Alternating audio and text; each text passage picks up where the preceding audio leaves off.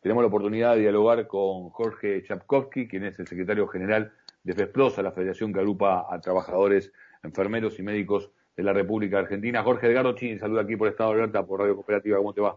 ¿Qué tal, Edgardo? ¿Cómo estás?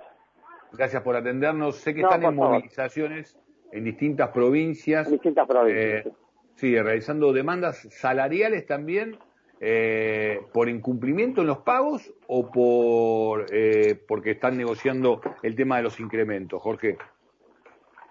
Mira, eh, nosotros este, eh, estamos, eh, son, son distintos escenarios. te digo, hoy en La Rioja hicimos una jornada provincial de protesta porque los incrementos de los cuales se habían hablado con el, gobernador y el Ministerio de Salud no se concretaron en medidas concretas, así que hicimos una jornada de protesta provincial con un importante acto en el hospital de, de Chamical. Llevamos eh, segundo día de un paro de 120 horas en Chubut. Chubut arrastra casi tres años de atraso salarial porque el gobernador este, no cumplió con las paritarias y eh, no, dejó de dar varios aumentos, empezó a atrasar el pago de, de los salarios comiéndose un mes de los trabajadores de salud, que está como deuda, y aparte hay también fracciones del aguinaldo, a incrementos anteriores sin pago, lo cual configura una deuda reconocida por la gobernación muy importante que alcanza casi dos salarios completos de los trabajadores y estamos hace año y medio tratando de cobrarlos y eh, eh, están buscando liquidarla o licuarla para, para no pagarla, por eso eh, hoy empieza un paro de cinco, no, ayer empezó el paro de cinco días y hoy se hizo una movilización frente al Ministerio de salud en la ciudad de Rawson muy importante. A pesar del, del frío fue, fue muy, muy concurrida y con un gran cumplimiento este, en el resto de la provincia. Y en Chaco también los compromisos salariales este, de recomposición. Nosotros veníamos en Chaco perdiendo 20% por año de salario, decir, todos los arreglos salariales de los últimos cuatro años han sido a la baja y el salario real en Chaco ha disminuido de una manera fenomenal y también ha aumentado la precarización laboral con contratos este, precarios, eh, eh, sobre todo en el sector de los técnicos y de los auxiliares de más baja calificación. Y entonces este, hubo un compromiso global del gobierno hace un mes y medio de empezar a reparar estos temas, pero no se bajó a la práctica, no se cumplieron esos compromisos y hoy se está comenzando un paro de 48 horas en todo Chaco con concentraciones en los hospitales más importantes, el pediátrico y el Parrando. No es el único lugar donde tenemos conflicto salarial, también lo tenemos sin resolver en Río Negro, en Tucumán, este, en Córdoba, donde hay ahora una ola de sanciones del gobierno de Schiaretti sobre todos los compañeros que están denunciando el colapso sanitario cordobés, que es dantesco. Eh, es decir, que el panorama de atraso salarial este, lo tenemos en casi todo el país. Eh, hay una preocupación también porque estamos en la, en la pandemia, entonces saber si eh, se cumplen con las, con las guardias mientras se llevan adelante las demandas este, salariales y las demandas por las condiciones de empleo, Jorge. Y en paralelo, preguntarte qué pensás sobre esta protesta que se ha hecho pública por parte de distintas organizaciones que conforman lo que sería la patronal de la medicina privada demandando incrementos este, para eh, conseguir eh, que no estalle, digamos, el servicio. Mira, a ver, eh, respecto a las medidas, que siempre el área COVID este, está fuera de las medidas, no está papá de suyo, ¿no? Eh, las medidas se, hacen siempre en el área no COVID y, cubriendo las urgencias. Estamos en una pandemia y lo que hacemos es parar una hora, hacer una asamblea, eh, ir al Ministerio de Salud, movilizarlo, pero siempre garantizamos las guardias mínimas y un poquito más en todas las provincias y en todas las medidas. La gente se tiene que quedar tranquila, que no está amenazada de ninguna manera la atención de los, de los pacientes. ¿no? Eh, respecto al tema de la medicina privada, bueno, la medicina privada es uno de los grandes jugadores del sistema que juega en consumo con este, la, la, otra gran patronal privada que es la, dirigencia sindical, que es la gran financiadora, si querés, de la medicina privada, porque el 80% de las prestaciones de la seguridad social se hacen dentro de los establecimientos privados. Y hay muchos que están asociados, como se sabe, pose con Swiss Medical, Galeno con este, otras este, obras sociales, etcétera. Así que hay una sociedad.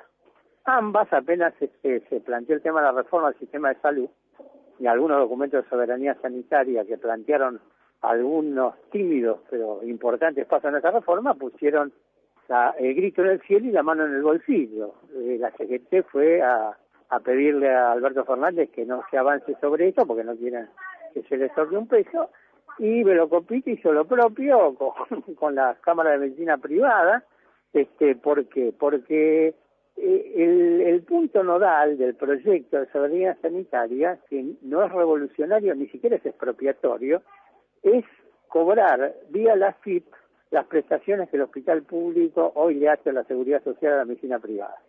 ¿Por qué? Porque el hospital público atiende el 90% de los accidentes, por ejemplo, y no cobra ni el 5% eh, atiende a las obras sociales y cuando le factura a las obras sociales miran para el costado y no pagan.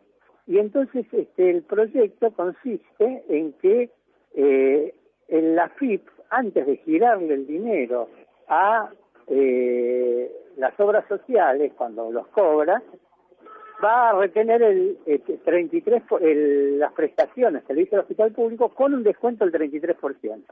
Es decir, no al precio normal, sino este, al, con un tercio de, claro, sí, a un precio, pero ¿qué pasa? Como hoy se está pagando el 20% o el 30%, eso va a significar una transferencia neta de eh, la seguridad social, al sector público y obviamente la seguridad social va a tener que eh, ajustar eh, muchas cosas. No, no puede ser que tengamos 330 cajas de seguridad social y, tengamos financiación de la política y tengamos un montón de cosas que no corresponden a la función que tienen. Y la medicina prepaga este, va a tener que hacer lo mismo. Si le atienden a la gente del hospital público, en vez de mirar por el costado, lo va a tener que pagar. Entonces, eh, me parece que ahí está la médula de la protesta, porque subsidios han recibido muchos. Las obras sociales recibieron 1.500 millones de mangos adicionales durante toda la pandemia por este, disminución de este, la facturación.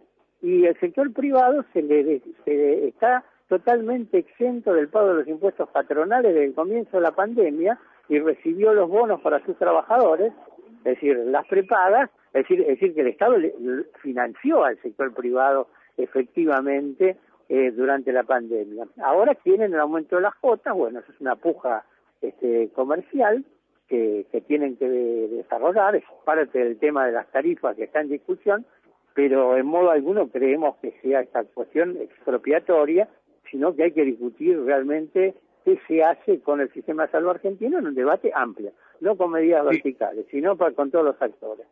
Estamos un poco excedidos de tiempo, Jorge, pero te quería hacer una última consulta porque ayer tuvimos eh, la, la información precisa de muchos enfermeros que están abandonando hospitales públicos porque tienen posibilidad de pasar a la medicina privada donde tienen mejores, acceden a mejores salarios, ¿no?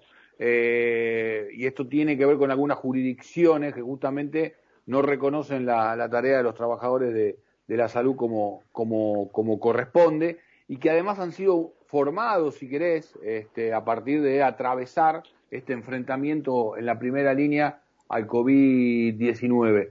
Eh, ¿Coincidís se está vivenciando una situación de este tipo? ¿Puede haber ausencia de eh, personal?